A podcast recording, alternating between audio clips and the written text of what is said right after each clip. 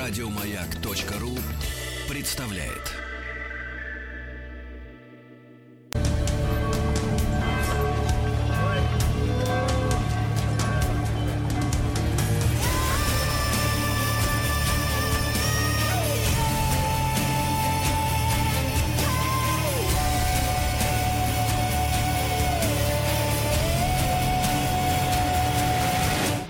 История и болезни. Друзья мои, наш цикл истории болезни, ее бессменный, э, в общем-то, так сказать, докладчик, главный создатель Дмитрий Алексеевич Гутнов, доктор исторических наук, профессор Московского государственного университета, с нами на связи. Дмитрий Алексеевич, э, доброе утро. Доброе утро. Как вы? Ну, ничего, держимся. Не затопило, Дмитрий Алексеевич? Нет, пока не затопило. Хорошо. Слушайте, Сергей, э, в прошлый раз, когда вы оговорились о том, что, в общем, болезни довольно сильно влияют на социальные там, процессы в обществе, я с вами совершенно согласен.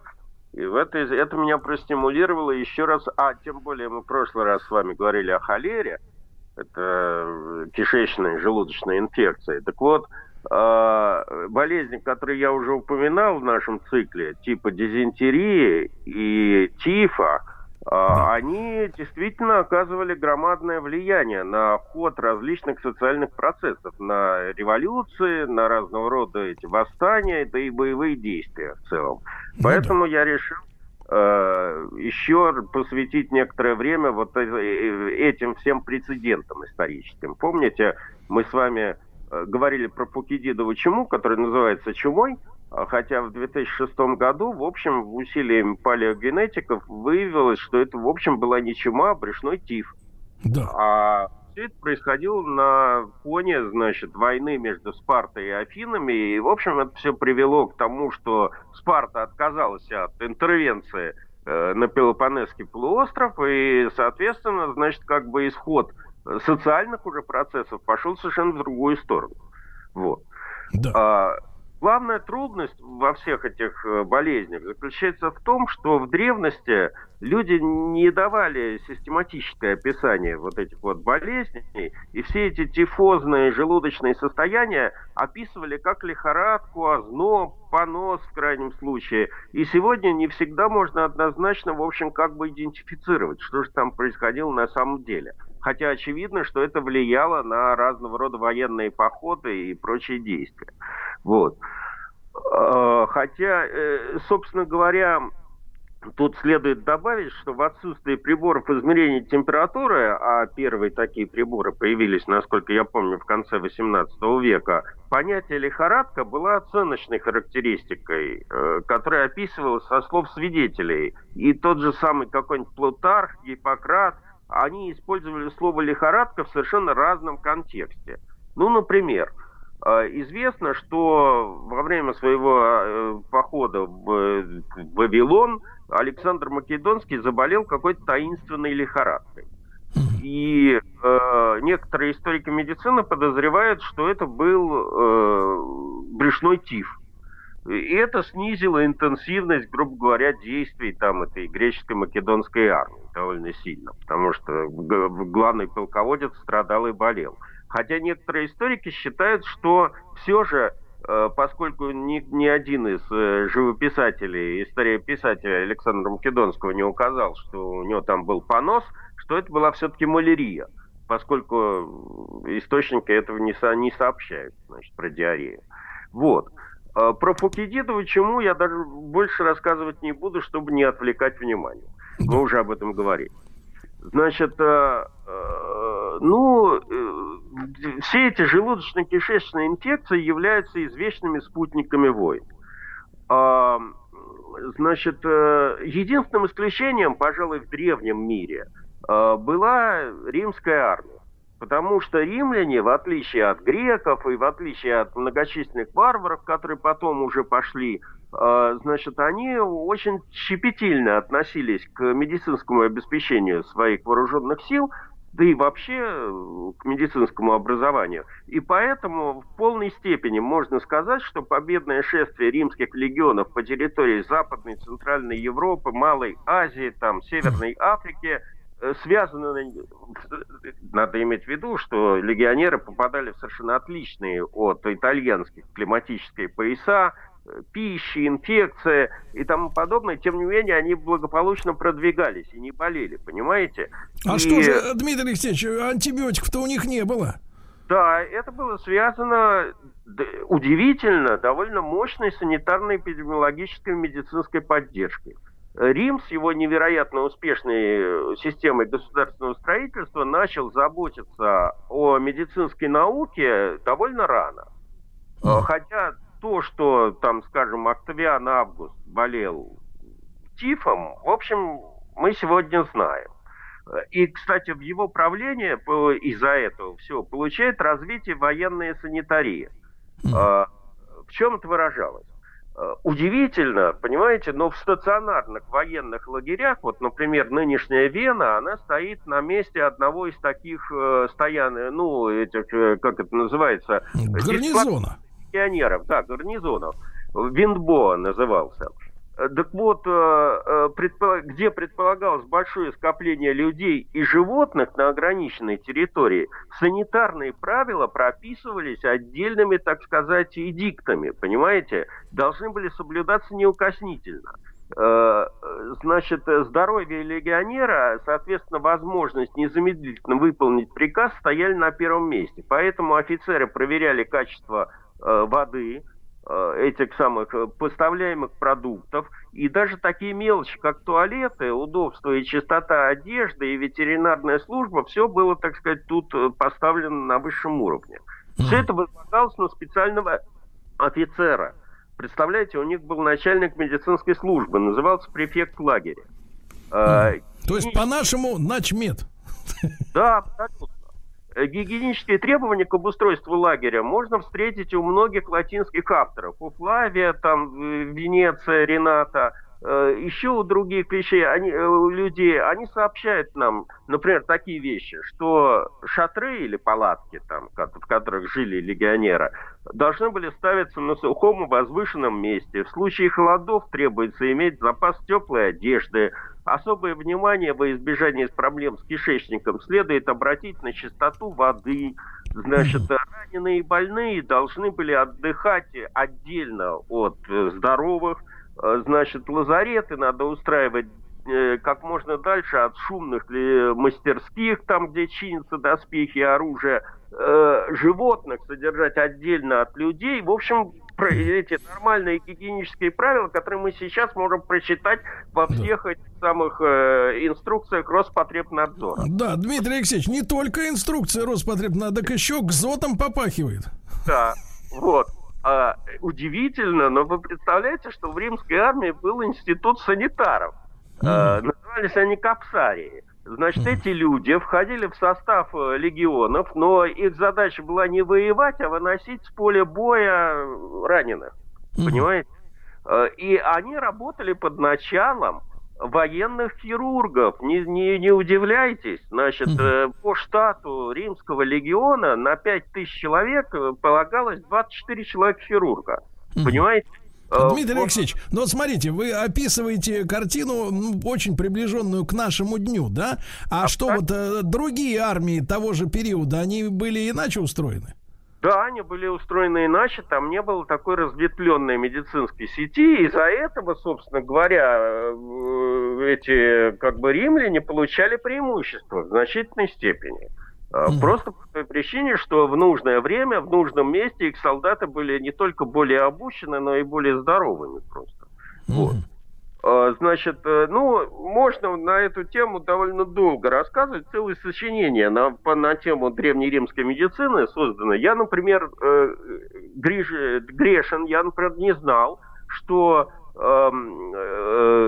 как бы все основные медицинские центры Древнего Рима находились не в самом Риме, а в Малой Азии. Э, именно там сложились школы медицинские Александрии, Пергама, Смирны. Э, все врачи и все, как мы сейчас назвали, профессора этих медицинских школ получали твердое государственное жалование. А выпускники получали звание государственного врача. Медику... А почему, а почему они так были территориально э, удалены от столицы? А, потому что насколько я понимаю, там уже раньше существовали эти медицинские школы, и римляне рассудили, что им лучше финансировать, так сказать, сложившиеся эти традиции, чем перевозить это все в Рим и, значит, начинать все сначала. А, значит, э, система клиник там была довольно интересная. Э, история медицины той эпохи украшена такими именами, как Руф и Пески, Мари, Марина Александрийский и тому подобное. Э, значит, э, не хочу пересказывать все достижения древнеримской медицины. Достаточно там, это, и даже в Эрмитаже есть какие-то фрагменты, знаете, хирургических и прочих инструментов, значит, этих врачей Древнего Рима. А, но, к сожалению, вот вся это, все это благолепие, и, которое расширяло пределы древнеримского могущества, все это исчезло вместе с падением Римской империи. А, вместе с исчезновением этого государства канула в лету первоклассная по тем временам римская медицина. И в общем и целом эпоха, которая потом началась, которую мы все называем эпоха переселения народов – Э, и все, так сказать, армии и все эти варварские эти орды, которые заполнили Европу и не только Европу, э, будь то готы, гуны, франки, сарацины, еще много кто еще, они все неизменно сталкивались э, с этой самой троицей проблем. Холера, которую мы с вами обсудили, дизентерия и тиф.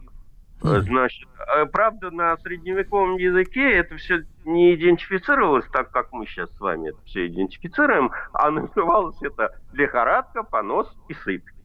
Поэтому сейчас, конечно, когда мы читаем, мы же с вами обсуждали крестовые походы, если вы помните, там под Антиохией, грубо говоря, армия крестоносцев повально, значит, болела поносом. Был ли это тиф или была это какая-то холера, до сих пор непонятно.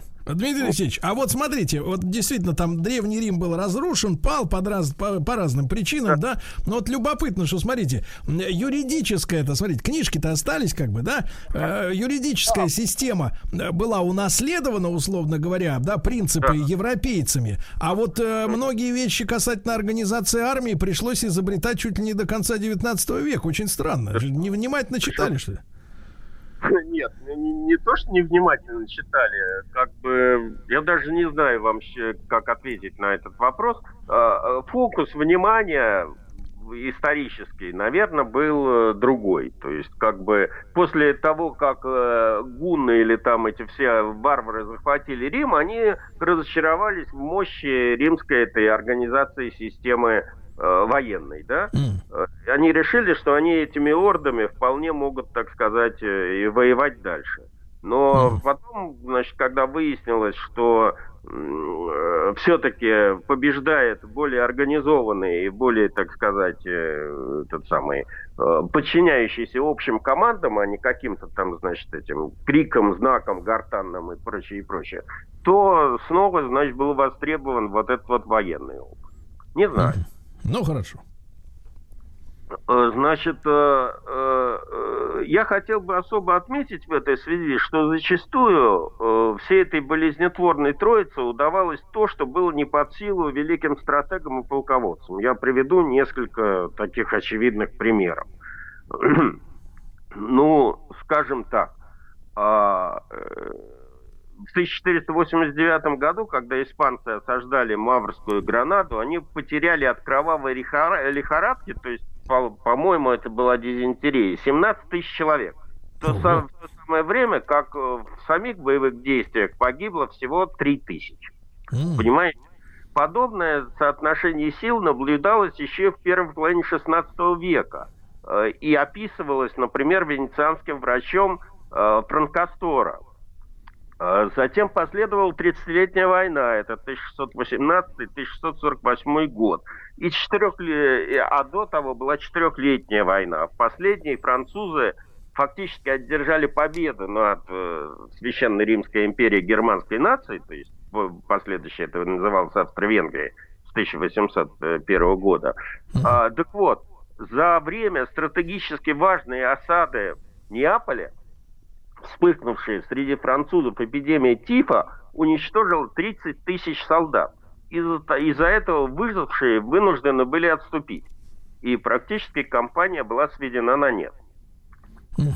А, э, про э, то, как, э, так сказать, европейцы экспортировали не только демократические ценности, но и свои болезни в другие страны, я уже рассказывал в прошлой передаче. Сейчас добавлю. В 1576 году Тиф добрался до американского континента вместе с испанскими этими конкистадорами. Ну, да. И жертвами его стало, стали, как считается, потому что никакой правильной статистики нет, около двух миллионов мексиканских индейцев. Два миллиона? Да. А, э, на этом болезнь там, по крайней мере, в Мексике стихла, но с новой силой Э, вспыхнуло в XIX веке, в конце XIX века, и с этим связано э, изобретение вакцины против тифа. Наверное, я в следующей передаче это расскажу, потому что это отдельная интересная история. Значит, э, в Европе же тифу способствовал, распространению тифа способствовали наполеоновские войны. Ну, например, 1808 году в осажденной французами Сарагосе от цепного типа погибло около 40 тысяч человек. А, вообще говоря, о наполеоновских войнах я, конечно, не могу не отдать должное Тифу э, в благородном деле борьбы России с французской Великой армией в 1812 году. То есть, то есть, погодите, профессор, он был на нашей стороне. Да, да, он был на нашей стороне. Значит, э, ну, вы все знаете, что, как утверждали французские генералы, а затем историки, мемуаристы и тому подобное, что величайшую в истории великую армию в России победил генерал Мороз. Так. Ну, наверное, отчасти это так. Но погодите, погодите, то есть мы сейчас, Дмитрий Алексеевич, тут вот очень важно, у нас сейчас вот как бы приняты соответствующие документы. Как да. бы мы с вами не наступили на скользкую либеральную почву принижения нет. наших заслуг. Нет, нет, нет. Я ни в коем, ни в коем мере не принижаю ничьи заслуги. Я говорю только о тех силах, которые способствовали нашим заслугам. Так да. вот, а, помимо генерала Мороза, как выясняется, для меня, честно говоря, это было открытием. Пообщавшись с э, историком медицины на нашем медицинском факультете, а, да. выяснилось, что был не только генерал Мороз. Угу. Значит, но об этом, естественно, не принято говорить вслух. И вот почему.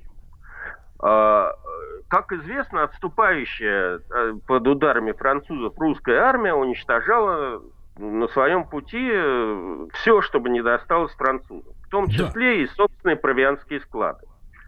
Э, местные крестьяне, уходя в, э, в партизаны, жгли посевы, резали скот, и, в общем, Великая Армия довольно быстро ощутила нехватку продовольствия, которую, как вы знаете по всем учебникам, французские фуражиры заполняли кто чем мог. Да. Сначала исчезло мясо и хлеб, а, уходя, казаки угоняли скот, разрушали мельницы. Чтобы не умереть с голоду, французские солдаты перешли на подножный корм, крыжовник, смородину, яблоки, брошенные в садах, там, груши и тому подобное. Все, все, как вы догадываетесь, немытое. В итоге среди бравых гвардейцев, которые отмерили шагами всю Европу, началась диарея и лихорадка. И Наполеон ничего не мог с этим делать. И знаете почему? Почему? Потому что потому что главным способом борьбы с диареей было французское вино. Так. Значит, э, тут же, как только это начало происходить, это вино исчезло. То есть интенданты стали им спекулировать. Угу. Значит, в итоге в Великой армии начисто пропало это средство от поноса. А, следующим исчезла соль. Погодите, погодите, Дмитрий Алексеевич, то есть вы сейчас утверждаете, что если на, нападет вот это вот на, напасть, извините за тавтологию, так надо Этот винишком да, купировать, винишком красненьким, да? Заливать французское средство, вам расскажет любой историк французской армии, было вино. Так вот оно Вино, хорошо. Дмитрий Алексеевич, очень на этой, на этой промежуточной остановке мы притормозим. Новости, новости спорта мы продолжаем. Дмитрий Алексеевич Гутнов, доктор исторических наук, сегодня с нами, как обычно.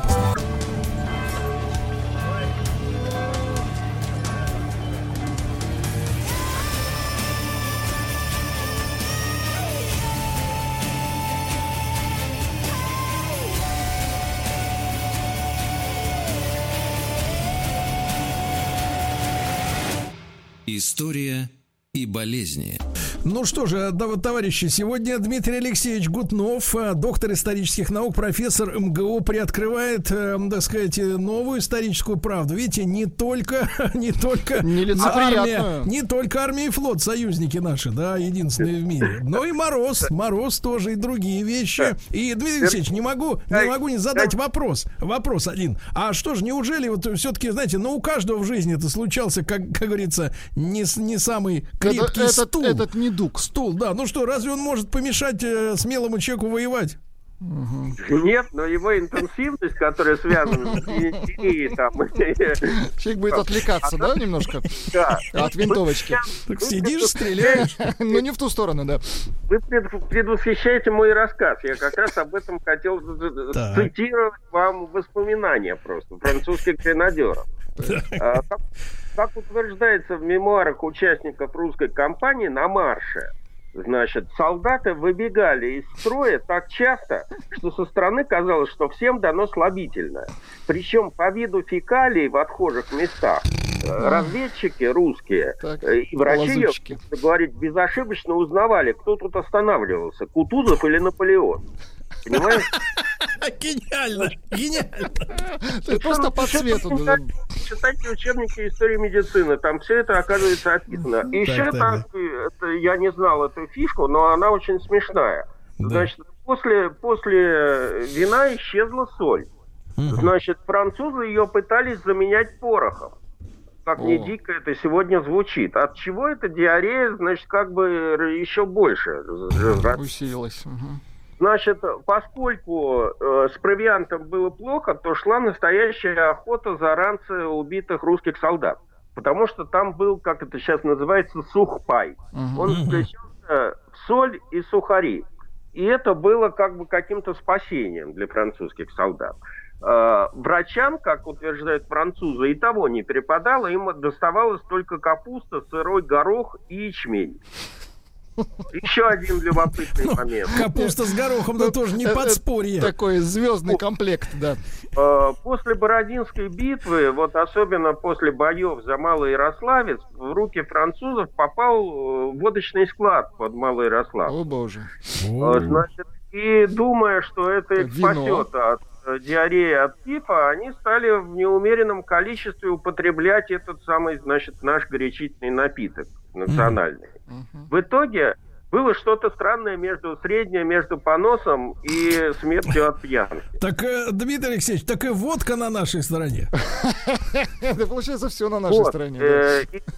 До сих пор непонятно, был, был ли, так сказать, свирепствовал ли в рядах французской армии тиф или дизентерия, но, по крайней мере, известно, что, например, 25 тысяч французских солдат погибло от, тиф, от тифа, находясь в 1812 году в плену в Вильне.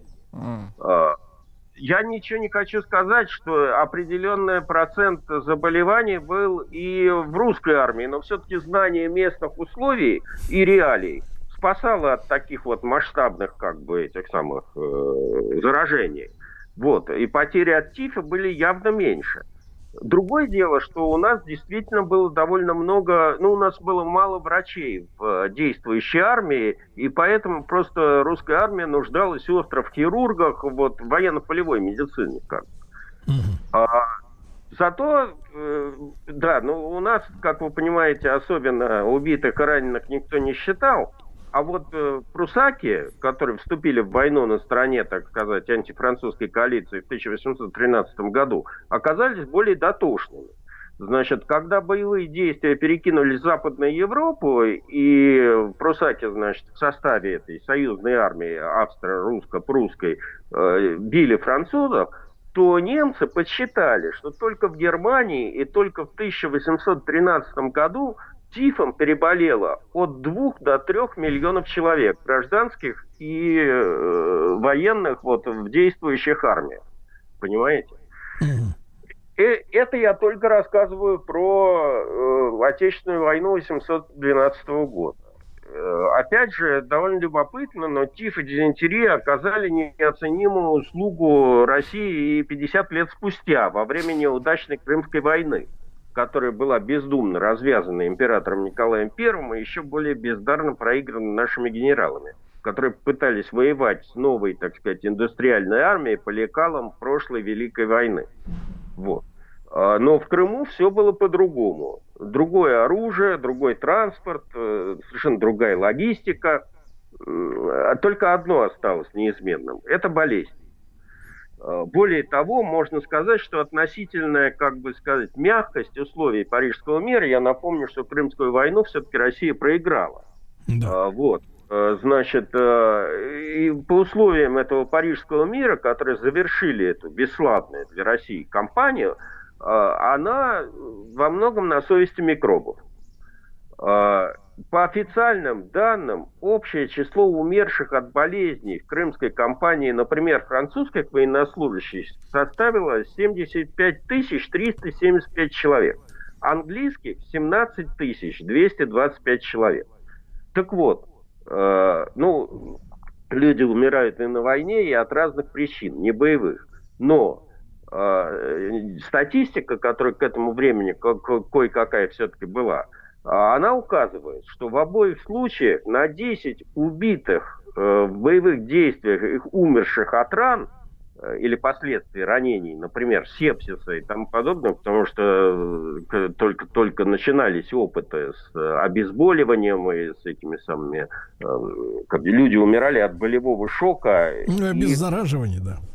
Крови, да. Вот. А, так вот, а, пришлось на 10 убитых, пришлось 37 умерших от, э, по причине каких-то, значит, заболеваний, по большей части тифа и дизентерии. То есть почти в 4 а, раза. Да, и самое интересное, что как бы вот это вот соотношение было самым большим, наивысшим среди всех армий во всех войнах в Европе 19 века. Только, пожалуй, Э, в какой-то степени Первая мировая война могла сравниться с этим делом. Mm-hmm. Вот. Там испанка, помните, вся эта история. Так вот, э, в русской и турецкой армии такие соотношения тоже были, но они были гораздо меньше. Хотя и там число умерших от небоевых потерь было значительным. Например, в русской армии оно составляло э, боевые потери 19, небоевые 10. В турецкой армии боевые 12, 10 где эти не боевые потери. Вот э, столь незначительная разница между боевыми и небоевыми потерями турецкой армии объясняется не столько блестящей организацией военной медицины, сколько тем, что Россия, э, Россия и Турция воевали в основном либо на Кавказе, либо на Дунае, где такой э, тяжелой эпидемиологической обстановки не было. Почему? Потому что в Крыму, как вы знаете, есть дефицит воды – да. И тогда никакого этого самого Северо-Донского канала не было, или как он называется там, Днепровского, который сейчас Украина перекрыла. Вот. И, и э, воды не было, и поэтому, как не, не было воды, соответственно, люди умывались плохо и пили зараженную воду. Вот. Значит, э, в значительной степени это обстоятельство стимулировало стремление союзников поскорее закончить эту войну. Потому что было понятно, что еще дальше это все может длиться долго, а не боевые потери, и эпидемия будет разрастаться. Вот. А, хотя к этому времени о ТИФе уже знали довольно много. А, впервые, по-моему, подробная этиология этого заболевания была сделана в 1659 году английским доктором Томасом Уиллисом, который описал брюшной тиф, основываясь исключительно на клинических наблюдениях за пациентами своими. Затем э, французский врач Пьер Шарль Александр Луи уже в XVIII век – впервые ввел стандартизацию ведения истории болезни, создал там инструкции, таблицы, как, ну, как бы сейчас мы это назвали протокол лечения. Mm-hmm. И он э, более скрупулезно описал симптомы брюшного тифа в соответствии с собственноручно разработанными стандартами. В XIX веке, уже после войны этой наполеоновских войн, э, значит, э, большой вклад в изучение этой болезни внес э, французский врач Пьер Британно, затем американец Уильям Герхард, который разделил, наконец, ТИФ на сыпной и брюшной и тщательно как бы классифицировал симптомы первого и второго. И второго. Вот. А... Дмитрий Алексеевич, а спрашивают товарищи, а названия эти откуда взялись-то? Вот э, тиф и там холера, вот и как-то. Это иноземные слова? Ну да, это, конечно, иноземные слова. Я, я сейчас не готов ответить, откуда это пошло название. Значит, я думаю, что название в 17 веке появилось от латинского. Холера-то точно. Как бы. Да и дизентерия, извините меня, тоже не русское слово. Абсолютно. Все оттуда нанесли, понимаешь. Да, ну любопытно, что довольно быстро, в 19 веке, начале 19 века, стали интересоваться определением путей распространения механизмов передачи вот этих вот болезней. И здесь э, главные достижения сделал английский сельский врач Уильям Бат, который во время вспышки брюшного тифа где-то в своей английской деревне пришел к выводу, что яды, которые значит, приводят к этой болезни, размножаются в кишечнике больных и присутствуют в их там выделениях, фекалиях и тому подобное. Поэтому э, он предложил строгую изоляцию больных и вообще следить за качеством воды и тому подобное. Э, его опыт этого БАДа в 1841 году, э, в общем, был востребован э, в Бристоле, куда он переехал, там свирепствовал, правда, не тиф, а холера, э, при том, что многие доктора тогда не могли отличить ее от тифа. А, значит, и именно с подачи этого врача научный мир, а, во-первых, получил определение очаг инфекции и узнал про фекальный способ распространения холеры и тифа через канализацию. Ого. Значит, а, это довольно любопытная вещь, потому что перед английским правительством встал вопрос о создании ну, более-менее нормальной канализации современного типа. Uh-huh. Но англичане, а за ним, поскольку англичане в это время были как бы главной страной в мире, значит, а за ними все остальные, в общем, довольно долго тормозили этот процесс. А, процесс, значит, как бы реформы в этой области, он растянулся где-то на полвека. А, для быстро индустриализировавшейся Европы с бурным промышленным ростом водоочистные сооружения э, казались делом не просто неприбыльным, но еще и дорогостоящим. Поэтому никто в них вкладываться не хотел. Ситуацию изменила смерть любимого супруга королевы Виктории, английской принца Альберта. Помните музей Виктории Альберта? Конечно. Вот. А, причины этой его смерти, по всей вероятности, тоже крылись какой-то желудочно-кишечной инфекцией, которая поразила его в 1859 году. В официальных документах это описывалось как тяжелые спазмы желудка. Причем один из лечащих врачей принца, доктор Дженнер, диагностировал брюшной тиф – Угу. Смерть супруга королевы, с одной стороны, стимулировала финансирование масштабных исследований в области желудочно-кишечных инфекций, а с другой запустила реконструкцию канализации. В общем, э, именно с этого момента у англичан появляются вот эти замечательные два краника без смесителя, значит, э, какая-то отдельная система труб для выведения нечистот, правда, нечистоты спускались не очень далеко, я, то, есть, э, э, то есть, Дмитрий Алексеевич, пока принца не шарахнет, они чесаться да. не начинают, правильно? Вот а... так.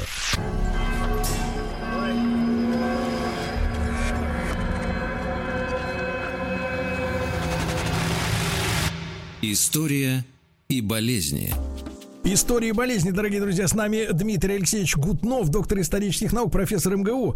Э, Дмитрий Алексеевич, вот такая вот, понимаешь, история-то в Англии, да? Вы согласны? Ну, я согласен. Но, в общем, к концу 19 века о ТИФе знали все или почти все, за исключением самого главного, возбудителя этой болезни. И тут вопрос, я бы сказал, уже перешел из разряда там, научно-медицинского в сугубо технологический. А, у нас осталось не так много времени, чтобы это рассказать, поэтому я начну лишь этот рассказ и, наверное, закончу уже следующей передачей, потому что он довольно интересный. В общем, в 1830 году в Англии удалось конструировать микроскоп с точкой точной фокусировки этого изображения. А, а в 1876 году немецкий оптик Эрнест Аббе по заказу Карла Цейса, того самого Карла Цейса, Карл Цейс Йена фирма, да. разработал иммерсионные линзы для микроскопов. Он разрабатывал, так сказать, более совершенные конструкции микроскопов. Значит, и таким образом он довольно сильно увеличил фокусное расстояние и четкость изображения. Они увеличились десятикратно. И вместе с усовершенствованием технологии удалось наконец сдвинуть э, с мертвой точки проблему идентификации возбудителя брюшного типа. Произошло это в 1880 году усилиями немецкого микробиолога Карла Йозефа Эберта, не путать с общественным деятелем немецким. Значит, э, но в, в чистом виде выделил возбудителя этой болезни также немецкий микробиолог Георг Гафарки – Э, четырьмя годами позже, то есть это где-то в 1900, э, э, там, 1907 год. С его подачи тифозная бацилла и получила название Эбертелла типи в честь первооткрывателя. Значит, Гафарке сам по себе был учеником знаменитого Роберта Коха, который получил Нобелевскую премию за открытие туберкулезной палочки. Еще одна тема для наших там передач. А, а одним из ассистентов этого Коха был еще один персонаж, Юлиус Петри. Если вы биологию изучали в школе... Да, чашка была. Чашка была. Вот он выдумал эту чашку. То есть вот эта вот компания, это одна шайка-лейка была такая. Затем два ассистента и ученика Роберта Коха, это Ричард Пфайфер и Вильгельм Коле, в 1896 году доказали, что прививка убитыми бактериями и вот это вот и, и Бертелла э, типе приводит к появлению у пациента иммунитета к брюшному тифу. Э, эксперимент был проведен на добровольце и себя оправдал. Фактически была создана одна из первых э, вакцин на эту тему. Mm-hmm. Чуть позже и независимо от этих двоих аналогичную вакцину удалось сделать английскому врачу Алмару Райт. И в том же знаковом 1896 году французский бактериолог Джордж Видаль сообщил миру, что он разработал экспресс-тест на брюшной тиф с использованием сыворотки переболевших пациентов. Как все знакомо, да, по поводу ковида-19. Вот. Все примерно методы те же самые. Проще говоря, теперь можно было довольно быстро и легко выяснить, есть ли у вас иммунитет э, к тифу и надо ли бы вас прививать. Параллельно с этой историей развивалась еще другая.